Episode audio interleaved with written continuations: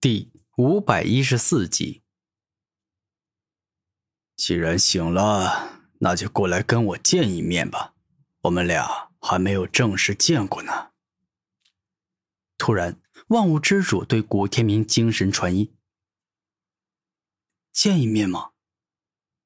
确确实，我们俩是该要好好见一见了。”古天明点头。一会儿后，万物之主的大殿内。多谢万物之主救我一命。当古天明见到万物之主后，十分隆重的行礼。不必客气，你我从某种意义上来说，可以算是一个人。帮你，其实也是在帮我自己。万物之主笑着说道：“不管如何，救命之恩，我都是要谢的。”古天明坚定的说道。这话说的没错，所以说起来，我也应该要谢谢你。没有你，我就没办法活出这第二世，更没办法再拥有十万年的寿命。万物之主认真的说道：“万物之主，您太客气了，我古天明就是一个普通人，压根儿没帮上什么忙。”古天明摇头说道：“不，你错了。”能够容纳我灵魂的你，绝非普通人。你不要太小看自己了。”万物之主严肃的说道。“，这倒也是。我古天明应该要相信自己。我不是一个普通人，我这一辈子也不会去做一个普通人。我要变强，我要不断往上爬。”古天明给自己加油鼓劲。那个说起来呀，你运气还真好。原本，当我的灵魂与你的身体分离后啊，吞噬万物武魂会随着我的灵魂离开而消失不见。但结果并非是这样，我所拥有的吞噬万物武魂并没有消失，依旧还拥有着。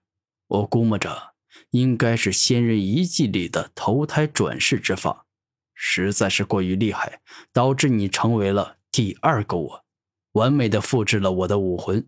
所以你身上的吞噬万物武魂才没有消失啊！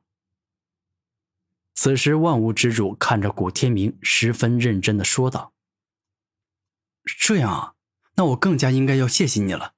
如果不是你，我根本不可能拥有吞噬万物武魂，也没机会到达圣者境。”古天明真心实意的说道：“不用客气，毕竟从某种意义上来说，你我算是兄弟。”我们之间也算是互相帮助了。万物之主对古天明很有好感，可能是因为跟他在一起的时间比较长的缘故。那个万万物之主，我之所以想要不断变强，其中有一个很重要的原因，那就是我想要复活过去被强盗杀死的父老乡亲，所以能否请您帮忙？古天明认真的说道。这个忙我帮得了，以我的身份、实力、地位，找古族的大帝帮你复活父老乡亲，那是完全没问题的。不过，我不想帮你这个忙。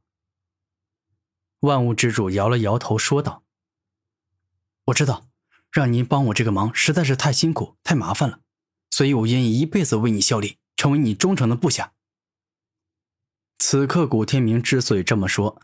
除了因为想要让他帮忙复活父老乡亲外，更是为了报答万物之主的救命之恩。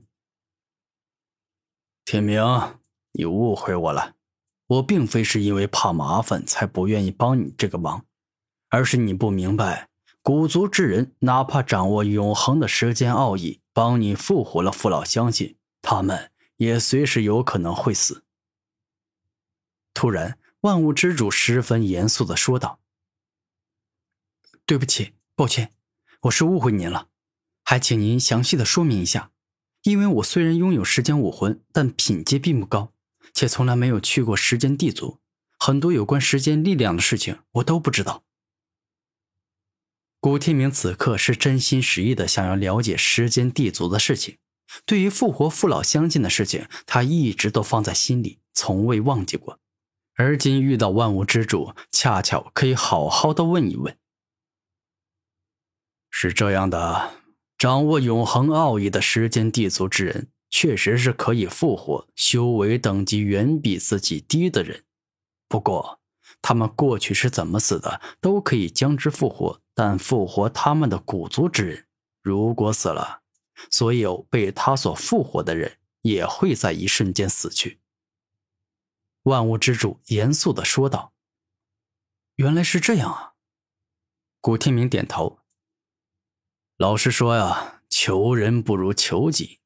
纵然你的父老相信现在立刻复活了，但他们终究是普通人。能够活的生命有限，你能够陪伴他们的时间也有限。所以，我只希望等你今后变强，依靠自己的力量去复活他们，这样复活起来会更加的有意义。万物之主看着古天明说道：“嗯，您说的对，求人不如求己。若是我没有时间武魂，那是不得不求时间地族的强者。”来复活我的父老乡亲。不过，我既然拥有时间武魂，那么我就应该依靠自己的力量去复活父老乡亲。古天明点头说道：“嗯，这样就对了。好了，你去修炼吧。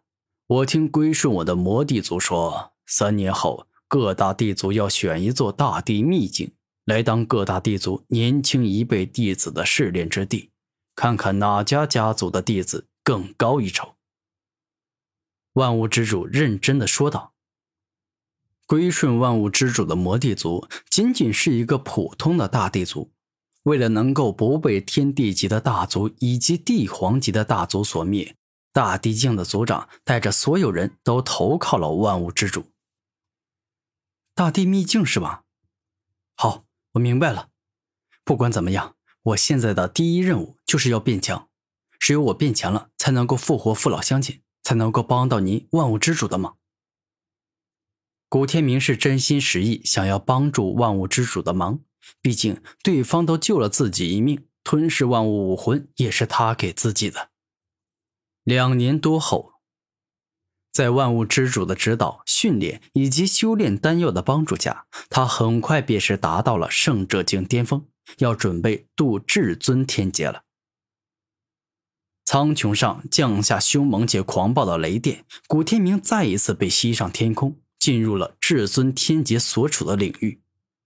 此刻，纵然旁边的雷电再凶猛、再可怕，也完全吓不住他了，因为他都已经跟狂龙大帝这样的大地境强者战斗过了，虽然败了，但心境更上一层楼，整个人都散发着一种勇往直前、无所畏惧的气势。来吧，至尊天劫！我已经完全准备好了，你有什么能耐就尽管使出来吧！”古天明大声吼道。